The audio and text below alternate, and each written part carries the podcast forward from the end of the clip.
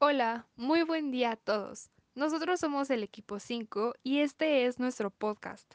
Estamos aquí con Orlando, Patricio, Salvador y yo que soy Audrey.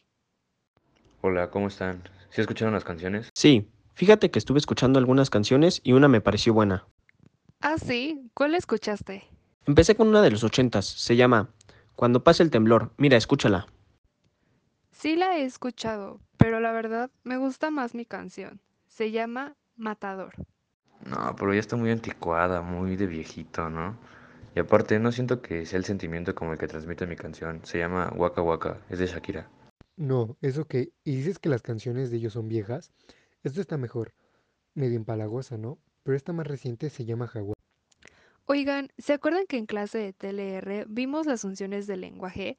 ¿Por qué no ver cuál función tiene cada una de nuestras canciones? Sería interesante, ¿no creen? Bueno, pues la de Hawái tiene la función emotiva, porque se centra más que nada en el emisor, que es el cantante. Y esto es también porque el mensaje de la letra es muy directa. La mía poética, porque se centra en la estructura lingüística del mensaje, es decir, la forma en la que decimos las cosas. La función del lenguaje de mi canción es apelativa, porque busca la relación o la reacción de una situación, en este caso es el fútbol. Y para ya dar por terminado este podcast, mi canción tiene la función referencial, ya que se centra en el contexto de la situación de este personaje y lo describe detalladamente.